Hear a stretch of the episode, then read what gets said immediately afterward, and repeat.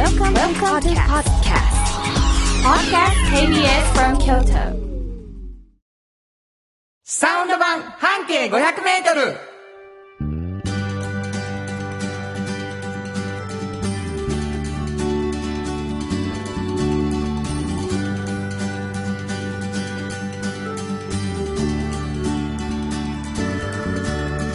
こんにちはフリーマガジン半径500メートル編集長の炎上真子です。サウンドロゴクリエイターの原田博之です。8月10日になりました。今週も始まりました、サウンド版半径500メートル。はい。えー、半径500メートルというフリーマガジンがございましてですね、えー炎上さんはそこの編集長ということで、えー京都の市バスのバス停、一つのバス停を選んで、そこから半径500メートルのすごい素敵な人とか素敵なお店とかを紹介していく。はい。で、もう7月の段階で50号を重ねるということでございましてね、フリーマガジン界の老舗になってきておりますね。本当に嬉しいな。断らへんね。え、なんでいやなんで？いやいいよあ、そんなそんな言わなあかったいやいや、全然いいです。ね、本当にそう思ってる時はその通りですって言わはるからね。えそして私はサウンドロゴクリエイターということでございまして、はいあのーこの番組、うんコマーシャルがはい。ほぼほぼ全部、うんというかほぼほぼではなく全て、うん私が、えー歌っておりましてですねコマーシャルソングになってるわけでございます。はい。あのーそれをですね、うん。みんなに歌ってもらおうぜそアレンジしてもらおうぜっていうのがね、始まったんですよ、う。はいはい。どんなタイトルですかね？番組を彩る9社のスポンサーのサウンドロゴをあなた風にアレンジ。特別企画、こんなアレンジ同大会ですね。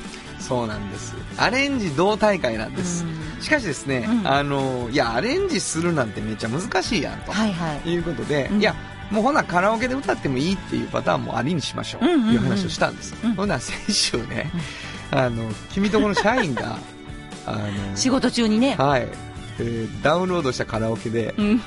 本当にみんなで歌う。ただただ。せ清唱すごいの送ってきてました。あのポッドキャストでも、うん。あの多分聞けると思います、はいはい。えこれでええのっていうのを送ってきてますから ぜひとも皆さん、ね、ハードル下がりましたね。はい、あのあそういうことね、あできるかもみたいな感じになってると思いますので、あのぜひ送っていただきたいと思います。はい。女子には低すぎるやろっていうことも証明されてるのがあの出てきてましたので。音がね、はい。ちょっと低すぎますね。はい、はい。ということでございまして、えーどこに送ればいいですか？はい。えーメールアドレスは500アットマーク KBS ドット京都数字で500アットマーク KBS ドット京都こちらまでお願いします。はい、えー詳しいことはですね、ホームページにダウンロード先とかがしあの指示されてますので、ぜひ見てほしいと思います。はいえーいや、ちょっとそんな歌うとかもあんま音楽とか関係ないねんっていう方にはですね、あなたの半径500メートルをテーマに身の回りのことを送ってほしい。あるいは、えーおっちゃんとおばちゃん、私の身の回りにいるかっこいいおっちゃんとおばちゃんについても送ってほしいというのを続けてやっております。はいえーメッセージバンバン送ってほしいと思います。はいおお便りの中から2名の方に毎回半径500メートルとおっちゃんとおばちゃん、え1冊ずつですね、はいプレゼントします。プレゼント希望の方、住所お忘れなく、えーどちらを希望というのも書いていただければと思います。はい。ということで、KBS 京都ラジオからお送りしていきます、サウンド版半径500メートル、今日も張り切って参りましょう。サウンド版半径500メートル。この番組は山陽火星、京都電機、MT 警備、土山印刷、村田機械、大気水産、トヨタカローラ京都、フラットエージェンシー、日清電機の提供で心を込めてお送りします。産業化成は面白い。ケミカルな分野を超えて常識を覆しながら世界を変えてゆく。もっとお真面目に形にする。産業化成。賃貸を通して楽しい暮らしを提供するフラットエージェンシー。京都と京都を訪れる人とが出会うプラットフォームでありたい。今日も京都の街づくりを応援するフラットエージェンシー。村テックを知ってますか？人を助けるからくり機械がパートナー。安心と誇りを持って働いてゆける会社です。なくてはならないまだないものを作り出し未来を描く村テック村テック MT 鍛え抜かれた安心警備派誇りを持って信頼できる。警備に努めます。感動のあるセキュリティサービスも提供する。株式会社 MT 新庫編集長の今日の半径500メートル。このコーナー、毎月2週目は、京都の文化や伝統を縁の下で支える人をピックアップする半径500メートルの名物コーナー、縁の下の力持ちに登場した魅力的な方たちをラジオでもご紹介します。はい。お便り来てお便り来てるんです。ありがとうございますありがとうございます。えー、岡山在住の鴨志田さん。ありがとうございますます。毎週、ポッドキャストで拝聴しておりあます。、ありがとう。炎上編集長、半径500メートルの50号発行おめでとうございまおす。めでとさて、番組を聞いていて、気になることがあり、お便りした次第でう。す。はいはい。一つ目、えー、番組内での炎上さんの流暢なトークや滑舌の良さにはいつも感心しています。とても放送の素人とは思えません。あ、めっちゃ嬉しい。ありがとうございます。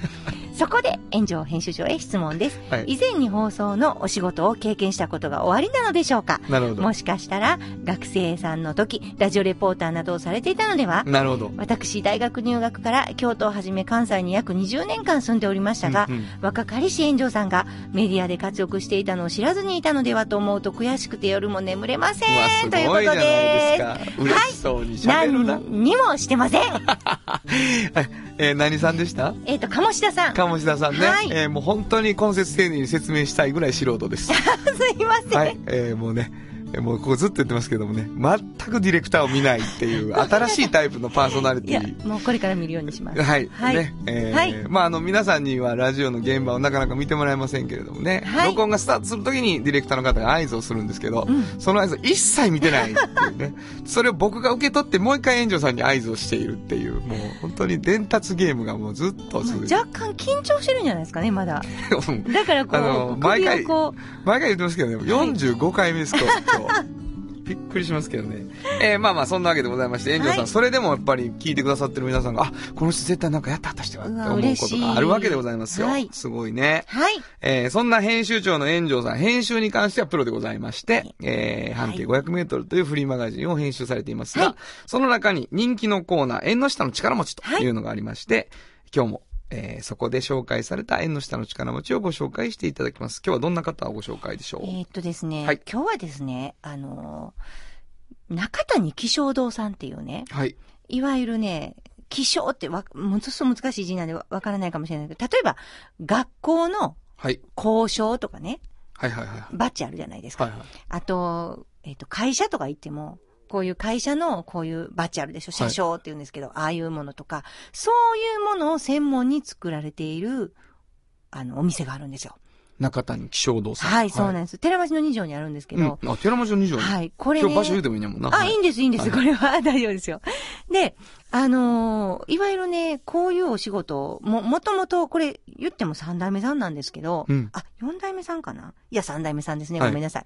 えっ、と、なんですけど、もともとは、その本当に、あの、帽子のとこにつけるバッジとか、はいはいはい。交渉とか、そういうものを作られてたんですが、だんだんね、そういう人を、ちょっとこう、称えるトロフィーとかね、メダルとかね、そういうものまで派生してきて、結構こういう、ここで作られたものがメダルとして使われてたりとか、うん。あの、トロフィーとして持たれてたりとかも多いんですよ。すごいな。そうなんです。だから、インタビューしてお話聞いてるでしょ？そしたらね、あ、あの、何々の大会の優勝のトロフィーうちで作ってますとか。結構それが多いんですよ。うわ。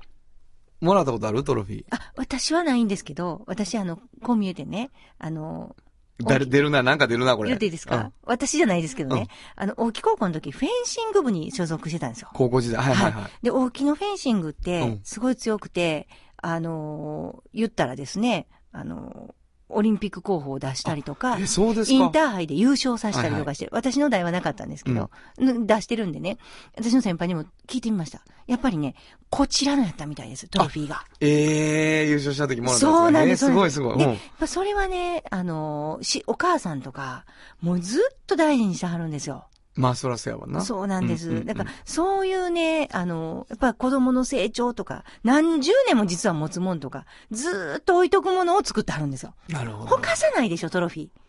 そうやと思でしょ、う。うん。で、これ、あの、しそういう車掌とか、その、バッジとかっていうのって、実は私も聞いてびっくりしたんですけど、金型作ってね、尻尾やったらその尻尾も作ってね、ああこれ全部職人が8人ぐらい大体、経由して作るんですってえーだから、いわゆる、こう、どっかが何周年、何十周年とかでバッジを作ったりするときに、はいものすごい時間かけてやらなあかんじゃないですかなるほ。ど、なるほど。で、でもある期日には全部揃ってないといけないんでうんうん。ものすごい時間費やしながら、期日に間に合わせながら、もう吸ったもんだで作ってはるんですよねなるほ。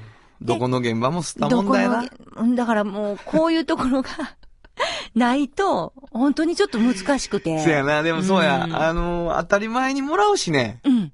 交渉配るよとか言われてね。うん。もう死ぬ気で作ってくれはったやつやるけどね。そうそうそうとかってことやな。で、これちょっと実話でね、あの、うんこれ、山陽火星さんがたまたまね、これ70周年やはいはいからっていうのもあって、このバッジが変わったんですよね。はいはい。ものすごい無理を張ったんですって。はい。もう全部期日に合わせて、やらはった。全社員分を作ってくれはったらしいんです。すごいなうん、だからもう本当に縁の下の力持ちやってもう皆さんおっしゃってました。もうそうやねんな。それがみんなに配られるときは当たり前やから。そうそうそう。そこにどんだけ徹夜とか、うんもうギリギリ感があったかとかっていうのはもう何にも感じさせずに行くしね。うんその現場はね。そうなんです。なるほどなうんへえ、そうですか。うんバッジ、交渉。うんで、聞いてると、やっぱりね、他者を褒める、称えるとか、うん。いう、あと身分をちゃんと証明するとか、うんうんそういうものが多いから、うん。なんか、なんかね、喜ばれてますね。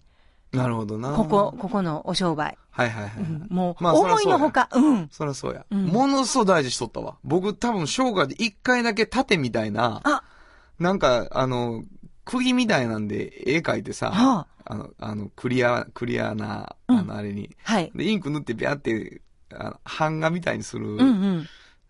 のあるやん。うんなんか、なんかちょっとわかりにプラスチックに傷つけて絵にするやつ。はいはいはいはいはい。うんそれで、ワンちゃん2匹描いてんけど、うん表彰された。そうやね。あそれ中、小学、中学校かな？小学校か。うん。それのなんか、それずっと親父の机の上に置いてあったもんな。やっぱ、でしょ？やっぱ嬉しいでしょ？俺全然なんやろこれと思った。あ、俺のやつやと思った。ほら、ほら、ほら、ね。いや、唯一やわ、でも人生で。ああそういうそういうもん思うたあ、だから、だからね、これちょっと締めっぽくなるから言わんとかなと思うんですけど、その先輩が言わはるにはね、その、トロフィーね、あの、先日ちょっとあの、お母さんが亡くなった時に、はいはいあの、やっぱり、あの、入れてあげたって。あ、なるほど、そおうかかんに。ね。そうやな。私の、そう。私が頑張ったこと誰がって言ってそう。そうなんですよ。だからそれぐらいやっぱ大事なもの。を作ってはる商売なんですよ。なるほど、はい。わかりました。はい。新語編集中の今日の半径500メートル、今日の縁の下の力持ちは、はい。えー、中谷気象堂さんでした。サウンド版半径500メートル。じっと支えて未来を開き京都で100年超えました。大きな電気を使える電気に変えてお役立ち。お役立ちみんなの暮らしをつなぐのだ。日清電気京都に広がる出会いのバカローラ京都で乗り継ぐ思いつなげるつながる助け合う。一緒に京都を応援します。走ってもっと近くに「トヨタカローラ京都」歴史と未来すり込み。京都を伝える。土山印刷。支え合いが育てる。潤いある会社。土山印刷。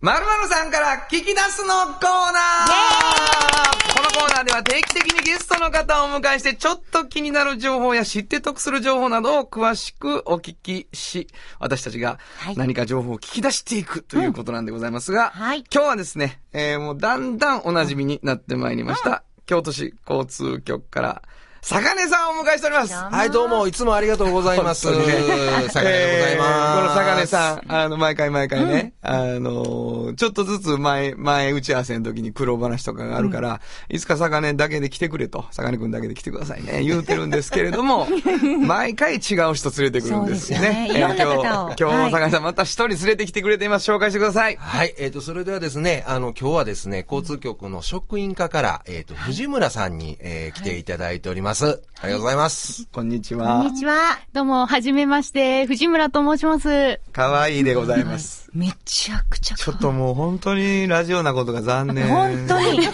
ありがとうございます。いや、今度ね、だから半径にも出てもらおうとほんまに思ってるんです。もう本当にねはい。気をつけて。あの、チンコが狙っています。あの、締めにね。この人はもう本当にね、読者モデルを探してます。狩る、狩るからね。僕も。僕も。うん。僕もいや、でね。もね、いいんでしょ？交通局的に大丈夫なんでしょ？そうですね。もう、あの、一応まあ、交通局は、あの、職員一人一人がもうセールスマンやと。はいなるほどやっておりますんで。いいじゃないですか。だからまあ、あの、何ですか？お金が発生しなければう、ん、発生しません。すごい勢いで発生しひんねんな。残念やわ。ちょっと残念ですね。ちょっと残念ちょっとですねそういい感じ。えー、藤村さん何をされている方でしょうか？はい。えーですね、職員課で私はあの人事担当しておりまして。はい。それどういうこと？人を雇う人？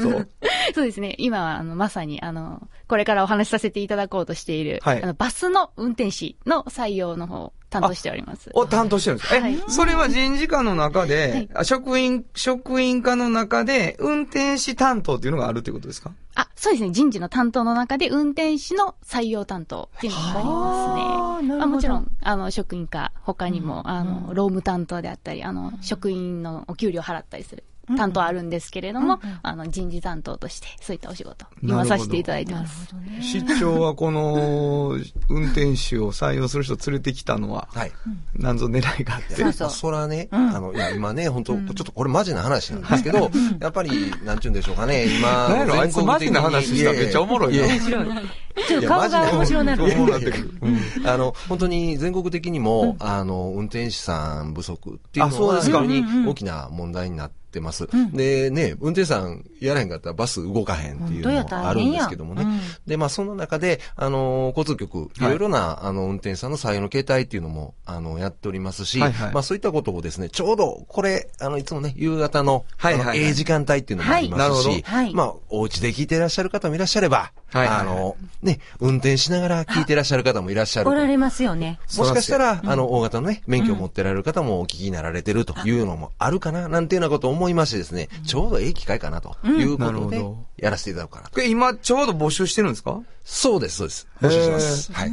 どういう募集の期間というか、いつまでにどうとかっていうのを教えてもらっていいですか？はい。えーとですね、募集はですね、22日の月曜日、7月22日月曜日からはいはい募集しておりまして、はいで、8月の26日月曜日まで募集してます。はい。ということは、あと16日間いけんや。うんうんほんとそれ何が必要ですか、あ、そうですね。あの、募集にあたっては、申し込み、履歴書だ履歴けを、書はいはい。えっ、と、ホームページの方でダウンロードできますし、ど、なんていうとこ調べたいの、えー京都市交通局で検索していただきました。今、トップ画面に、あの、バーンと。運転手募集って出てる募集と。出てるんですね。はい、バナーが貼っておりますので。それな、例えば、でも大型の免許持ってへんかったらなれへん。いえ、それがですね、今、大型の免許を持ってなくても、要は運転の普通免許ですね。免許持ってた。らほな俺でもいけんの？そうです、そうです。原田さんまさに原田さんでもいけます。え、どうですかね？え、どうしたいの？そ れ、それで、俺が、な、大型持ってないやん。はいはい。普通の免許しかないやん。はい。で、これ放送聞いて、うわ、はい。え、バスの運転手めっちゃええやんと思って、うん。はい。えっと、いくつまでですか？あ、これがですね、えっ、と、59歳。いやー全然いけるよかったねー女性もいけるんでですか？もちろん女性の方もいけます。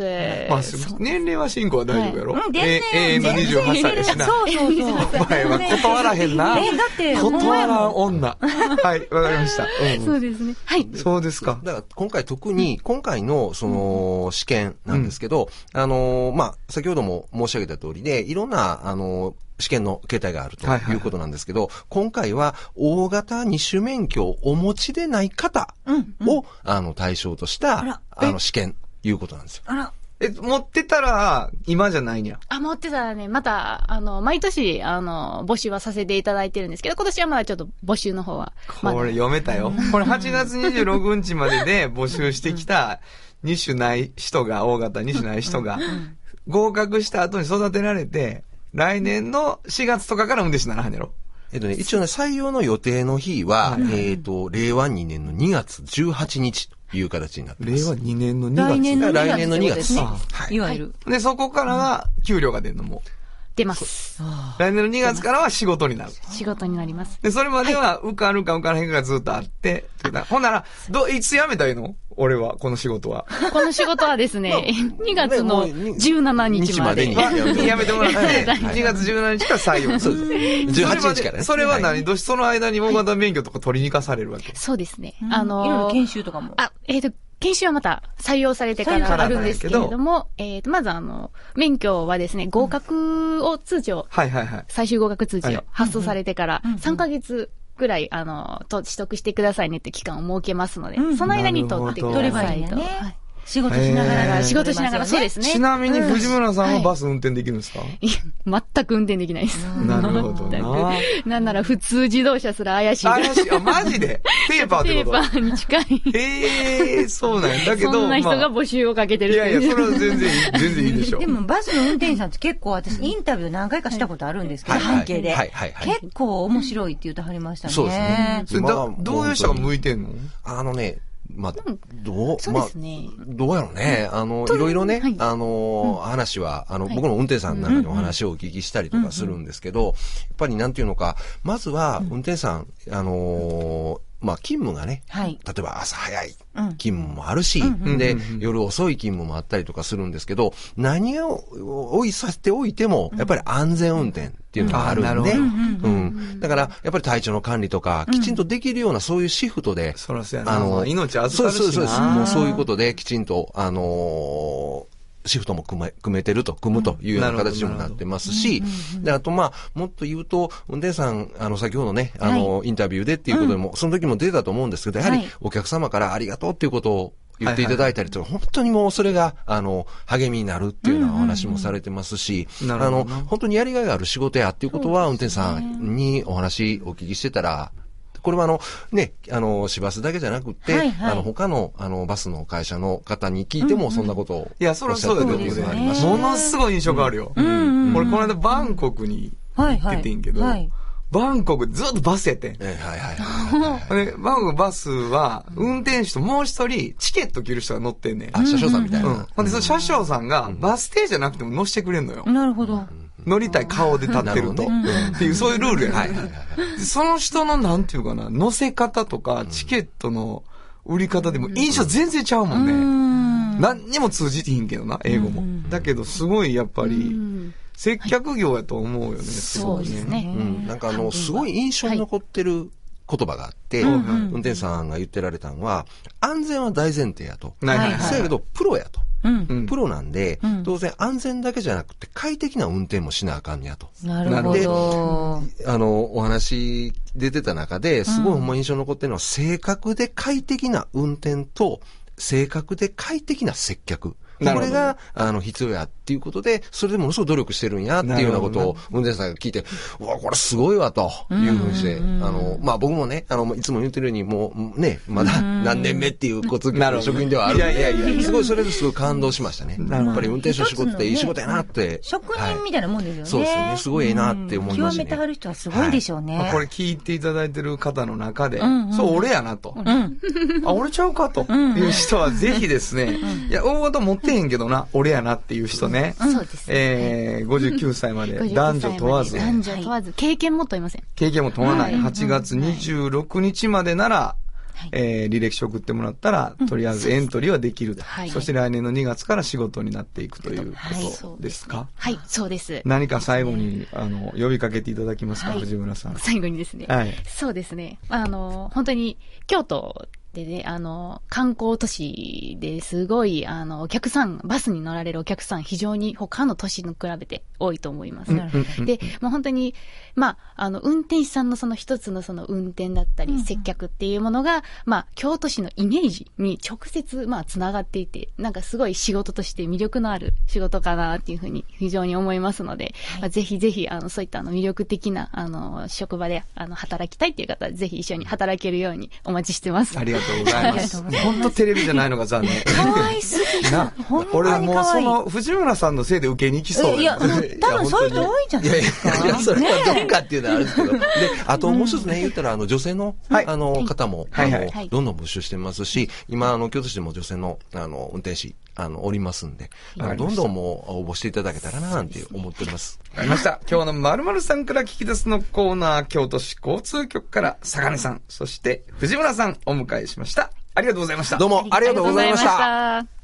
た。FM94.9MHz。AM1143kHz で KBS 京都ラジオからお送りしています。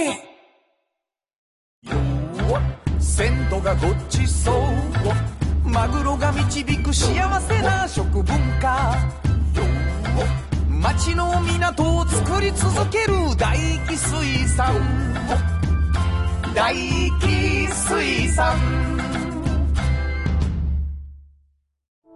地元資本地元密着地元還元。京都電気は電気からあなたの会社を応援します。ポジティブなエネルギーに変えよう。京都電気賃貸を通して楽しい暮らしを提供するフラットエージェンシー。京都と京都を訪れる人とが出会う。プラットフォームでありたい。今日も京都の街づくりを応援する。フラットエージェンシー。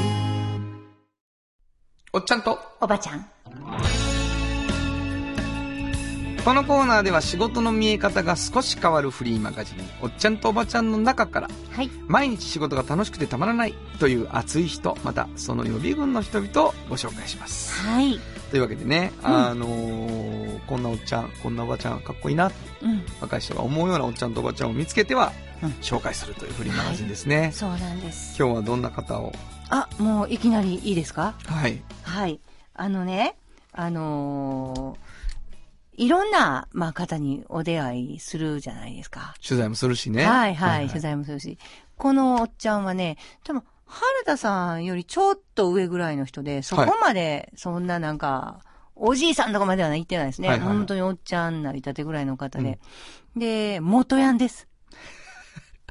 今日何？ヤンキーばっかりいやいや、偶然元ヤンね、偶偶然然元ヤン。兵庫県の葛西市の元ヤンですわ。兵庫の。うん。はいで、あのーこの方はその、まあ、絵描くのが大好きでね、はいはいはい。幼少の頃からよく入賞とかしたはったんですけへど、ーそんな別になんか、なんやねん、それが、みたいな。人ですよ。うん。あの、北川さんという方なんです。北川うん、北川さん。北川一生さん。北川一生さん。はい、はい。あの。はい、あご存知ですか。ははいい。でね、あのーまあ、言ったら、中高って行った時にね、もう高校出て就職するつもりだったんです、彼は。はいはいはい。うん。なぜなら、その、なんていうのかな、賢く勉強するということに対してね、例えば進学していくときうんうんうんに大学で勉強するということに対して興味もなかったし、で、それが、何が、そんなことして何になんやろうみたいなところがあったんですけど、彼ね、おじさんがね、たまたまフランスにやはってね、はい。パリにね。で、そこに、ちょっともう、なんか、いろんな、いやらしい本とか売ってるかなっていうような、本当にそういう目的で、ある日ちょっともう、卒業した後はもう就職するから、受験もしひんからということでい行くんですよ。パリーニ。パリにはい行くんです。はい。で行ったら、もう、あのそこでね、勉強して、えー、仕事を楽しくなった人にいっぱいあったんですって。あ、なるほどなるほど。そうそうそう。。そういう人に会ったことなかったんですよなか。なかったそう。うんで、それが例えば、ポンピドゥセンターのキュレーターやったりね、うんうんルーブルの、あの、人やったりね、うんいろ、いろいろ、まあ、アート系が多かったらしいんですけど、偶然。自分はたまたままあ、絵描いて入賞したりしてる、はいそういう、まあ、もともとそういうセンスもあったのもあって、でも、絵を描いてるとかなんかしてるだけじゃなくて、ものすごいいろんな見識があって、勉強して、はい重ねてはるから知ってはることが多かったりして、ものすごいそこにね、憧れを持ってはったんですうね。わー、偉いなそう。ほんで初めて、あ、勉強して大学行って、自分はデザイナーになろうって決心しはるんですよ。だから、ねものすごい素朴なところから、うん。かっこいい大人に会わはったんですね。なるほど。その若い頃に。パリーでな。パリーで。うん。で、戻ってきて。はい。で、自分はもう一生懸命勉強して、あの、筑波大学に入らはるんですけど、はいはいはいで、普通ね、まあデザイナーになる人って、まあ、どちらかというと、芸術大学に行く人が多いんですよ。ですね。でその中で彼は、その、マーケティングっていうものとか、うん。デザインを通してのブランディングうんっていうものとかを勉強して、今まあそういうお仕事をしてはるんですけど、もうね、めちゃくちゃ真面目。あの、見た目ヤンキーですよ、今も。もう本当に元ヤンです。元ヤンなんですけど、魂も元ヤンなんやけど、あの、例えばロゴマーク、バーンって出さはるとするじゃないですか。これ、なんとなくこう、大先生が書いたロゴマークとか言ったら、うんこれを、これは何かわからへんけど、すごいにゃ、みたいな感じで納得しなあかんとことがあるでしょ。はいはいはい。絶対そういうとこないんですよ。なぜこの形にしたか、この色にしたか、この太さにしたか、この位置にしたか。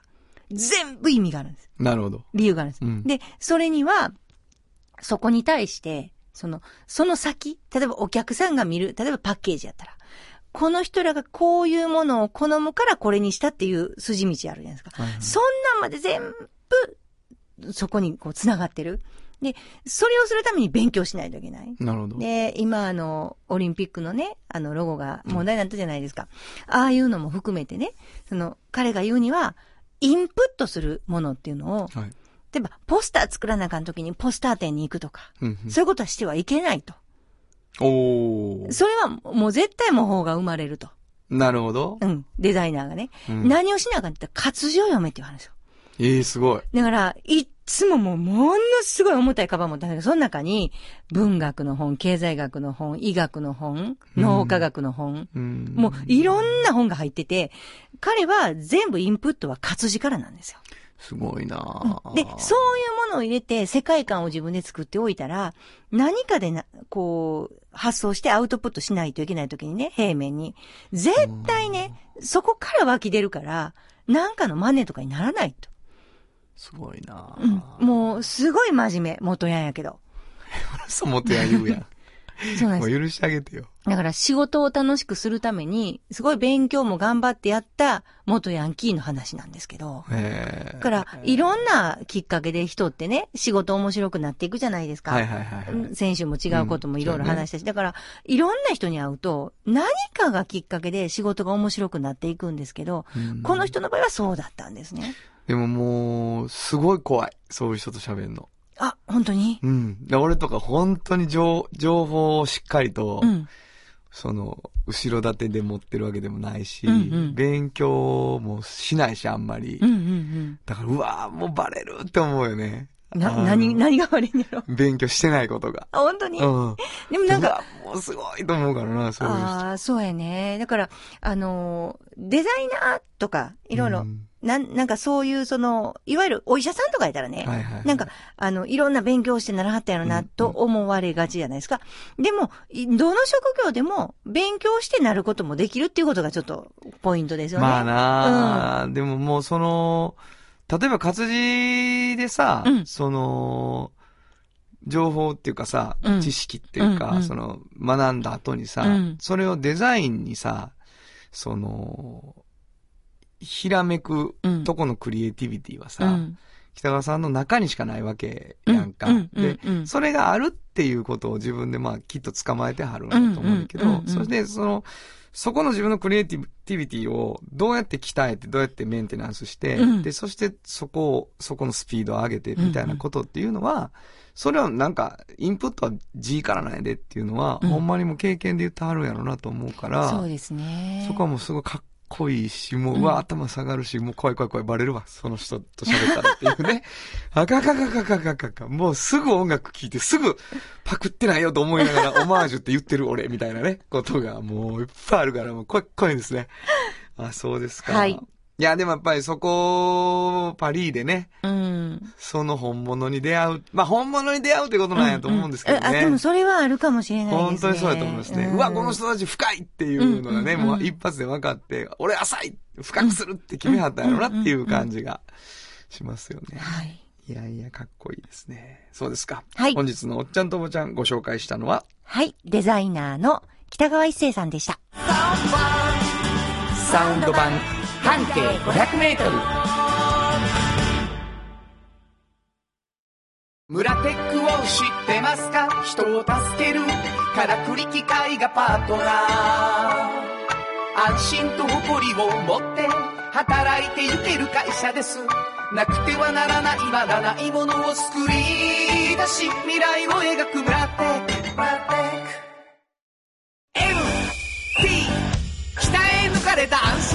心警備ハキハキテキパキキビキビと誇りを持って信頼できる警備に努めます。感動のあるセキュリティサービスを提供する。株式会社 MT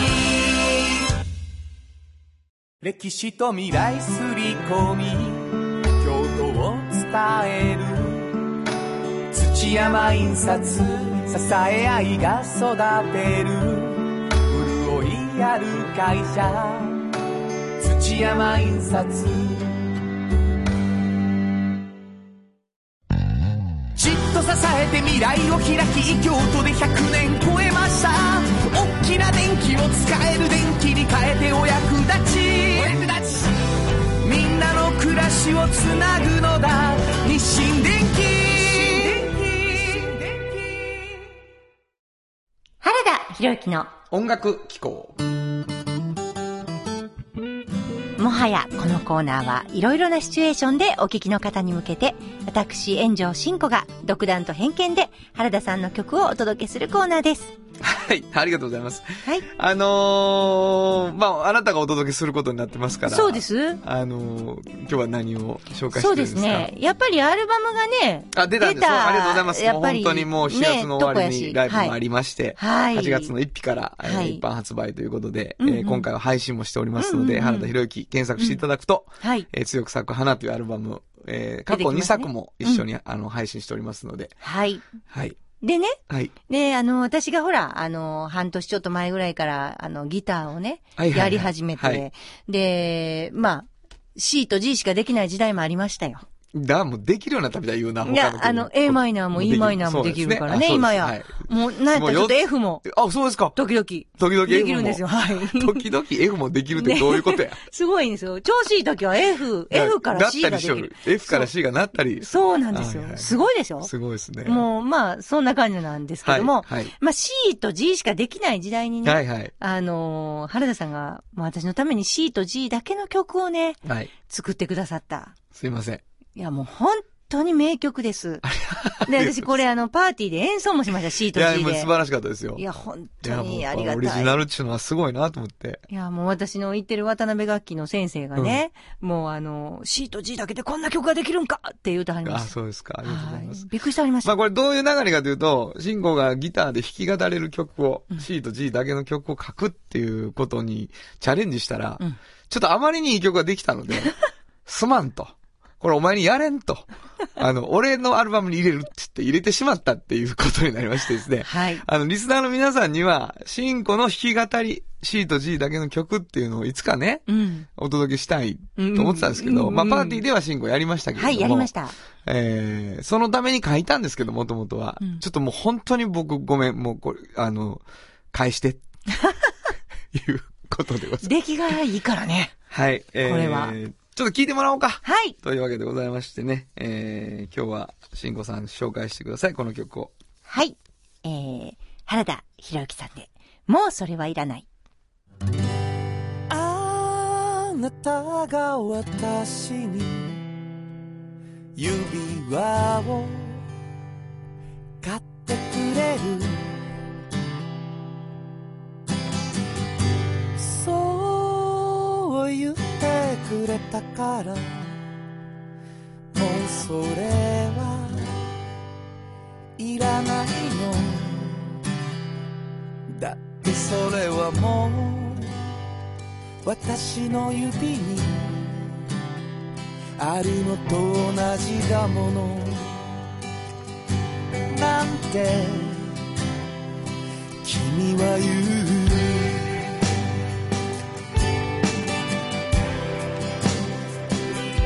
君は言う。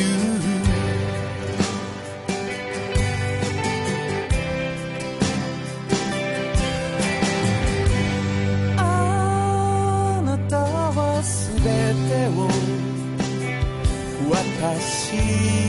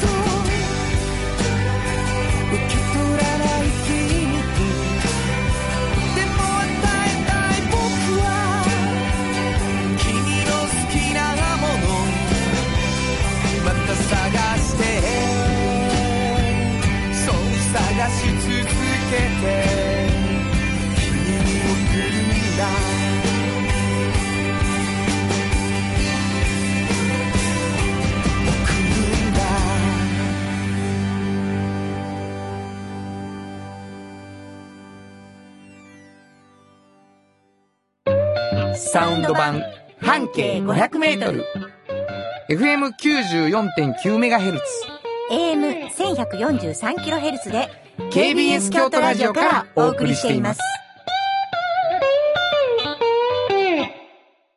あの話、この一曲。このコーナーは私たち二人それぞれがこれまでの人生で印象に残っているちょっといい話をご紹介するとともに、その話にぴったりの一曲をお届けするコーナーです。えー、何回かラジオでも言っていただいてるんですけど、私のあの、会社の半径500メートルが50号を見事迎えまして、もう、ありがたいことにスタッフミーティングを兼ねての、あの、大打ち上げ大会が、この間あったんですね。で、その時に、全然サプライズではなかったんですけど、あの、私にみんながケーキを用意してくれてまして、あの、そのケーキ屋さんっていうのがね、私のあの、知り合いのお店で虫足内さんっていうところの美味しいケーキだったんです。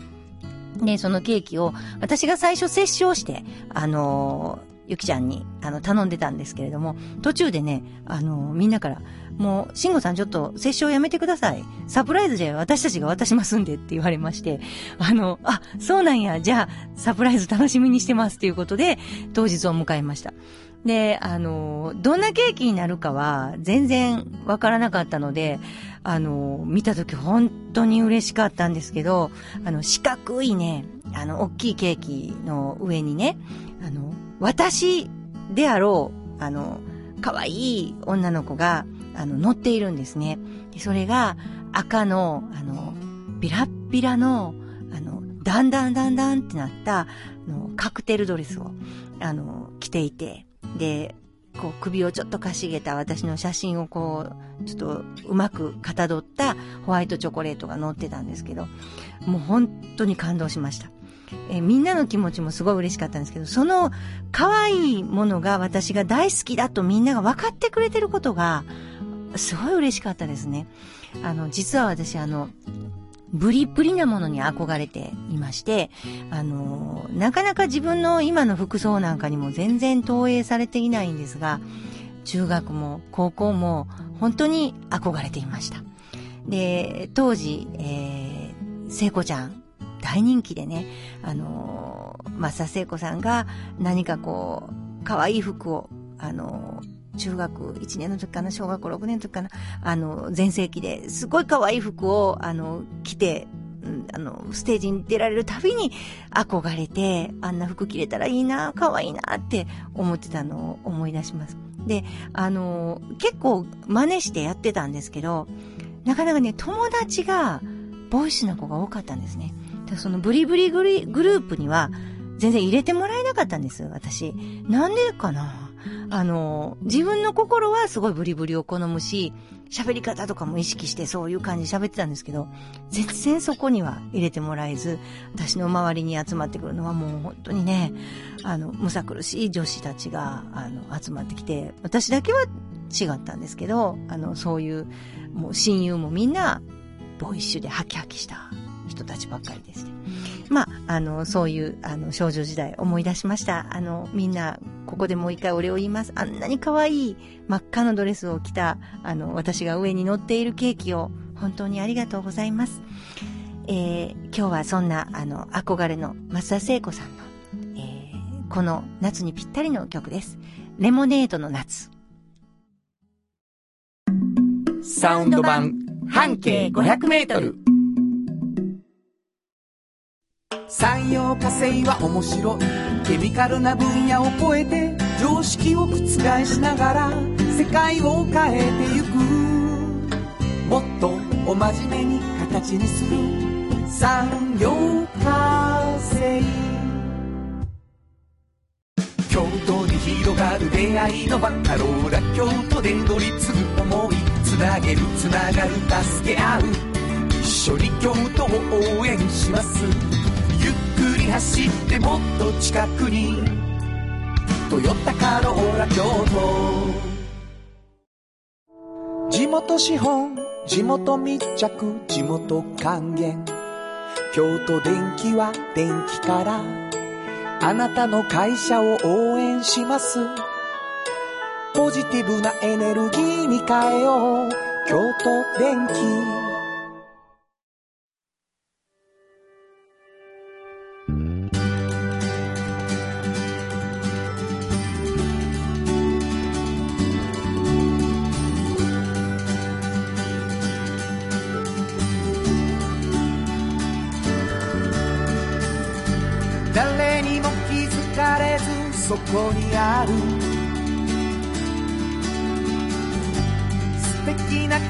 わりと哲学を見つけて感じて言葉に変えてみんなに届けてみようかな。一人の職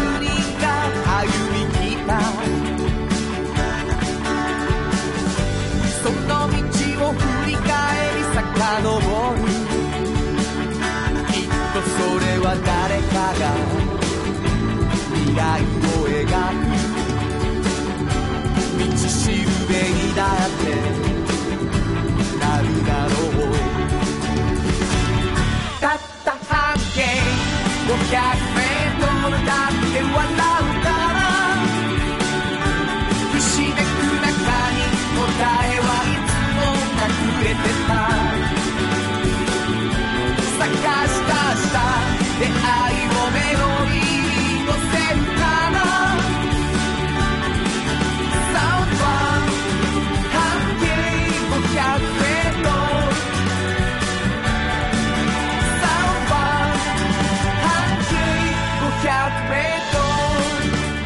あっという間にエンディングでございます、はい。い、やもう本当にぶりっ子好きのね、うん。えーむさ苦しい人たちの中に私だけがぶりっ子で可愛かったはずっていう君の記憶がもうすごいですね。控室大爆笑。そんなわけがない。いやいや、本当に。私だけは本当にそうだったんですよ。私だけは大丈夫だったんですって言ってましたけど、ね、お便りいただいてるそうですねはい。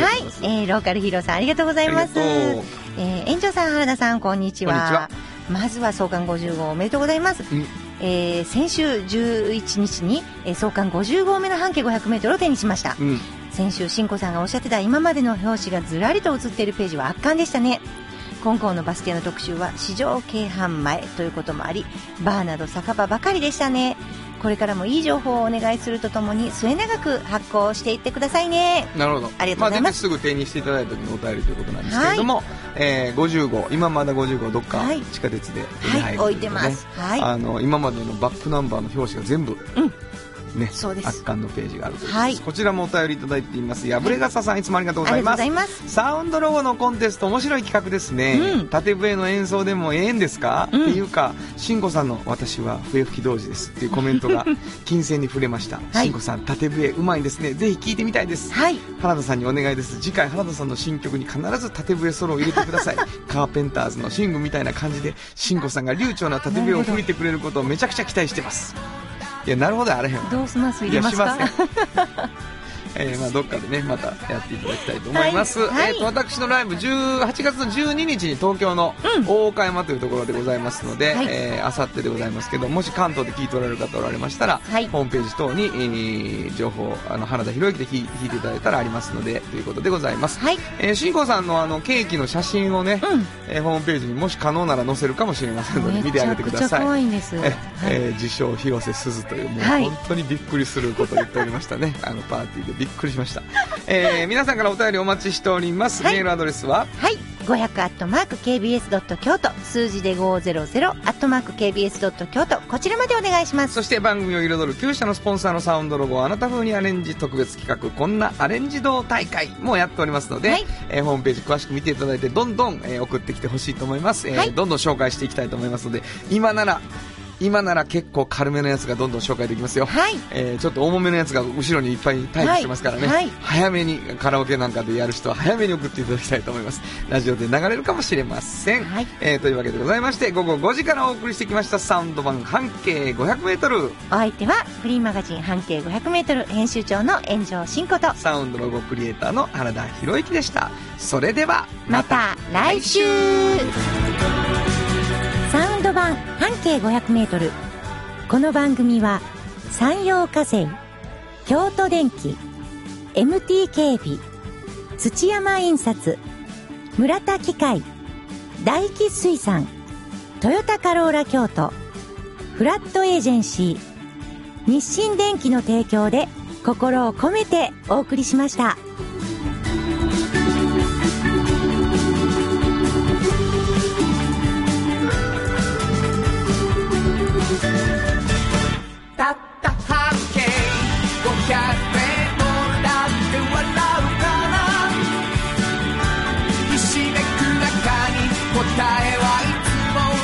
ひしめ